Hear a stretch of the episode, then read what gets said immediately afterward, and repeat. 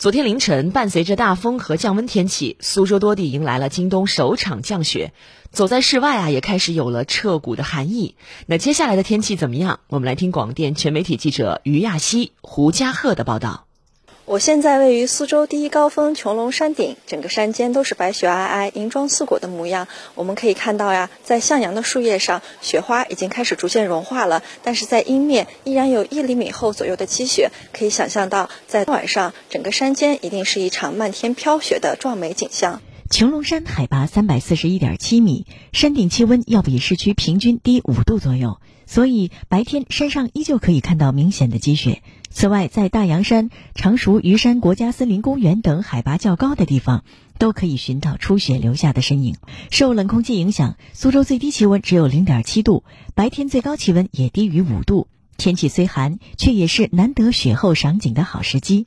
我们南方人就看到雪就很激动啊，就这边南方下雪比较少嘛，然后我们就我就看到雪我就会摸一下。据市气象台预报，受北方较强冷空气影响，未来一周我市最高气温都将低于十度。苏州市气象台副总工程师施丹平：明天后天早晨我市的最低气温呢仍将在呃零到零下一度，局部呢可能会有暴冰的情况。天一宝呢还是需要。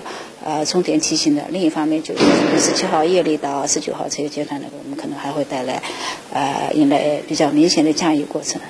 寒潮来袭，苏州供水供电部门也早早做好了准备，全力以赴保障全市范围内水电正常供应。